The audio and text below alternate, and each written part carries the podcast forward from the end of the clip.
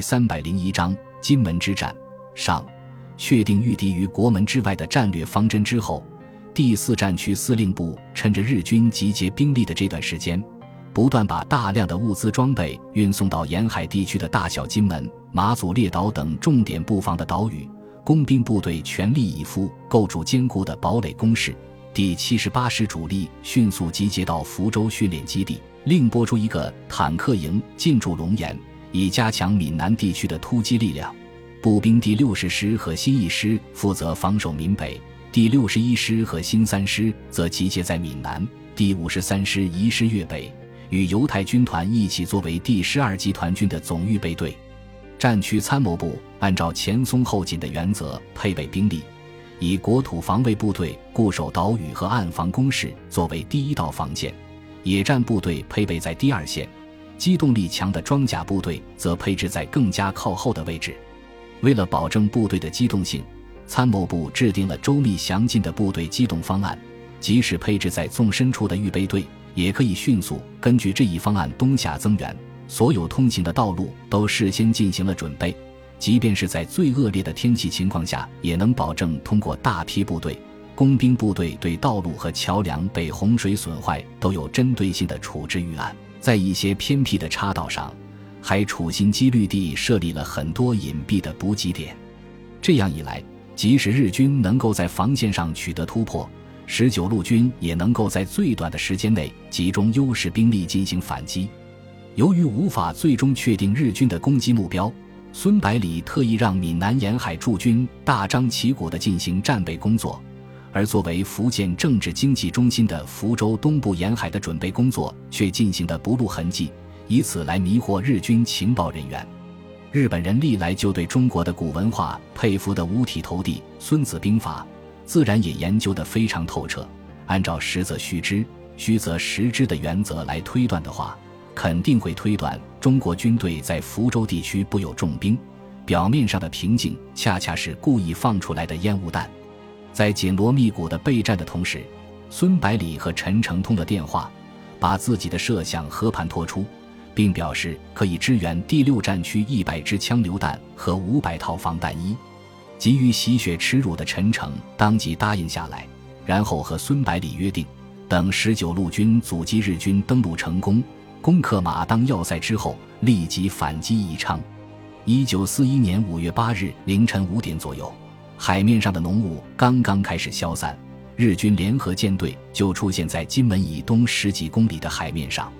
为了确保占据压倒性的优势，日军出动了两艘航空母舰、四艘驱逐舰、两艘巡洋舰、两艘战列舰、战斗轰炸机七十余架，掩护着三十余艘登陆艇、五十艘汽艇和百余艘帆船，搭载一万五千余名士兵，浩浩荡荡向金门岛杀来。金门与厦门隔海相望，最近处仅仅两公里，距离澎湖列岛一百五十多公里。由于是扼守闽南地区的几个主要的港口，地理位置相当重要，被西方人称为亚洲的直布罗陀。金门本岛形状四方锤形，两头大，中间小，中央腰部较窄，仅三公里，南北最宽处十五左右公里，东西向长约二十公里。金门为群岛地形。多为丘陵，山势为东西走向，海拔二百五十三米的太武山是全岛的最高峰，位于中部稍微偏北的位置。金门地质以坚硬的花岗岩为主，丘陵和台地表面覆盖着厚厚的红土。十九路军从抗战爆发前夕就已经开始在岛上构筑工事，经过连续几年的不懈努力，建立了比较完备的防御体系。以太武山为核心阵地，在日军登陆的西部和南部海滩，则是以永备发射点和坚固支撑点为骨干的防御阵地。工事多以地下坑道阵地为主，混凝土工事与天然岩洞有机结合，并有交通壕相互连接。小口径火炮分散在海滩纵深的步兵阵地上，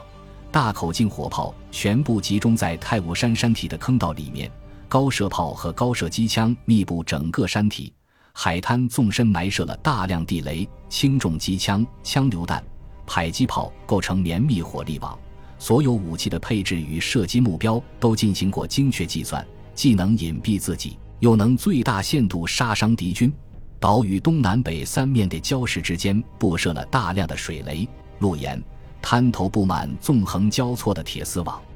金门西面的小金门岛上部署了一个一百五十毫米重炮连，与游弋在大小金门之间的三座浮动炮台一起构成另外一道火力网。金门岛上原本有万余居民，抗战爆发后全部迁居内地，于是这里就变成了不折不扣的兵营。金门驻军本来只有一个步兵营和一个重炮连，国土防卫司令部成立以后，把这里作为防御重点，不断增加兵力。等到开战的时候，已经有两个步兵团和一个炮兵团，总兵力超过九千人，并且拥有四门一百五十毫米和两门二百毫米远程要塞炮，专门来对付日军舰艇编队。六点整，日军舰队摆开队形，开始长达三个小时的炮火准备。几十门大口径舰炮接连不断地把炮弹倾泻而下，滩头阵地顿时升起一股股柱状烟雾。爆炸掀起的尘土满天飞扬，遮天蔽日。紧接着，舰载轰炸机接连升空，迅速飞抵金门岛上空，轮番俯冲轰炸。为了确保彻底摧毁守军阵地，日军轰炸机携带的全部是一百公斤以上的重磅炸弹，并且使用了大量的燃烧弹。方圆数公里的滩头阵地完全被火光和硝烟笼罩着。金门守军在指挥官的严令下。全部躲在坚固的掩体里面，坐等日军结束炮击。只有少数瞭望哨在观察孔前监视敌军的动静。三个小时之后，日军已经把预定登陆地区反复轰炸了两遍，地面上的红土全部被掀开，露出下面被炙烤的焦黑的花岗岩，已经变成木炭的植被，散发着浓烈的焦糊味道。日军由此确认已经摧毁了守军的滩头工事，开始延伸射击。十几艘扫雷艇脱离舰队，向岸边驶来，准备为登陆艇扫清障碍。太武山半山腰的观测点马上把扫雷艇的位置通报给小金门和浮动炮台，十几门远程大炮同时怒吼起来，炮弹接连不断地落在礁石附近，掀起一道道十几米高的水柱，把扫雷艇冲得七零八落。紧接着，更多的炮弹落了下来，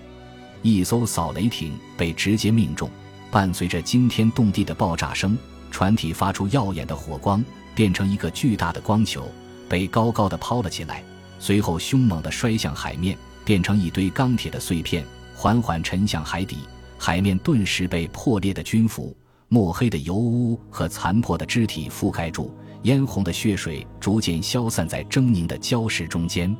惊慌失措的登陆艇急忙后撤，妄图撤退到安全距离之外，同时。轰炸机和舰炮立即改变攻击目标，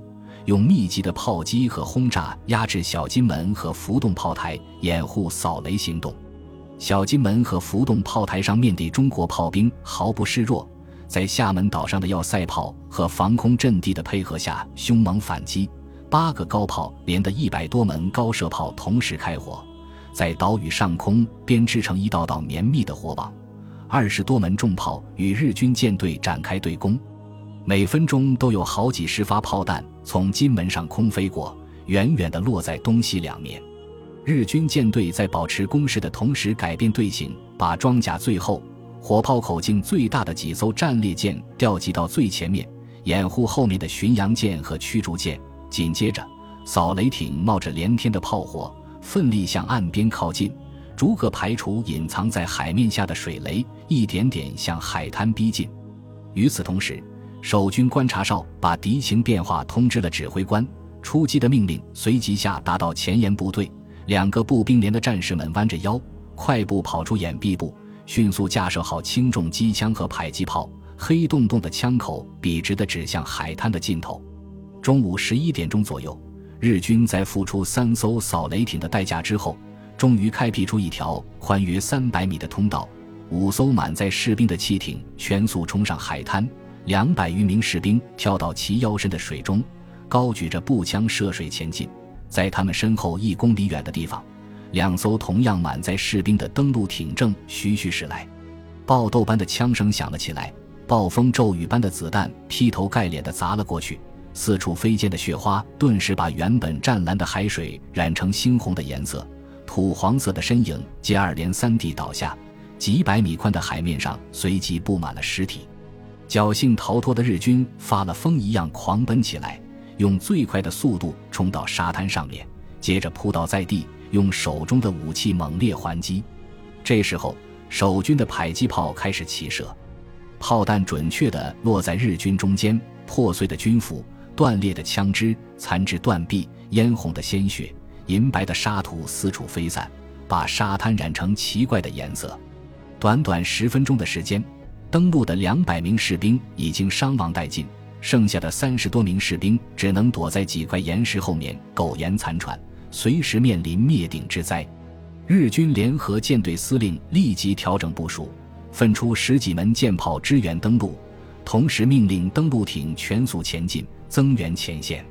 突然，几发大口径炮弹从太武山半山腰飞起，笔直地飞向高速前进的登陆艇，在舰艇四周掀起滔天巨浪。紧接着，密集的炮弹铺天盖地般砸了下来，落在登陆舱内的炮弹收割掉数以十计的生命。落在船舷四周的近湿弹也造成大量的伤员。突如其来的炮击打断了日军的攻击步骤，登陆艇在海面上划出两道漂亮的弧线，然后向舰队中央全速撤退。日军的第一次登陆行动就这样夭折了。